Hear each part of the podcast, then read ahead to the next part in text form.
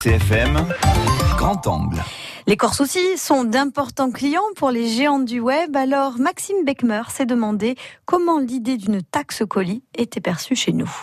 L'Association des maires de France appelle cela la fiscalité locale commerce équitable. Objectif sensibiliser le consommateur et le ramener vers les boutiques physiques plus traditionnelles. Sur le principe, dans le centre-ville d'Ajaccio, les commerçants y sont plutôt favorables. Oui, on peut dire que ce serait euh, une bonne idée, étant donné que les gens seraient peut-être euh, beaucoup plus intéressés à venir euh, chercher leurs produits en boutique et ne seraient pas taxés, n'auraient pas cette taxe effectivement venant nous voir. Dans la cité impériale, les petits commerces ont souffert ces derniers temps de l'ouverture de deux nouvelles grandes surfaces en périphérie.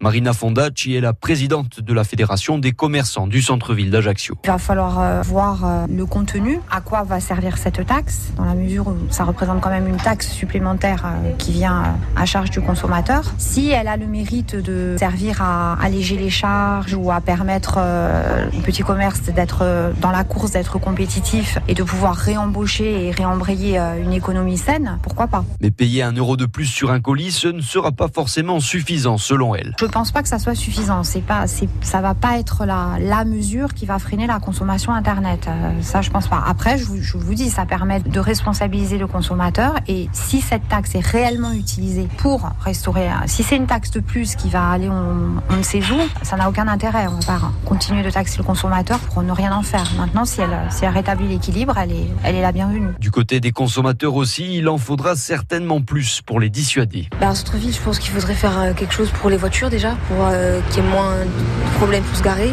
Les gens viendraient plus souvent. Puis euh, un euro, euh, pour ma part, un euro, ça me dérangerait pas de mettre un euro si je veux vraiment quelque chose qui n'est pas là. Quoi. En Corse, certains commerçants réalisent par ailleurs une bonne partie de leur chiffre d'affaires sur le web.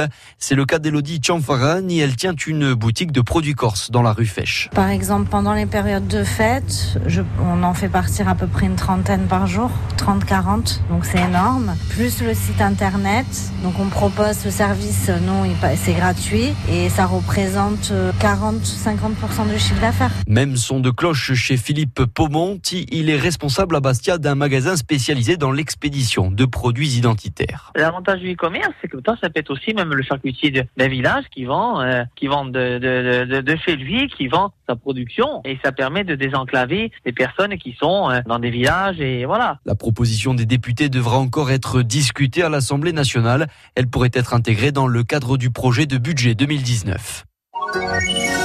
France France Bleu RCFM.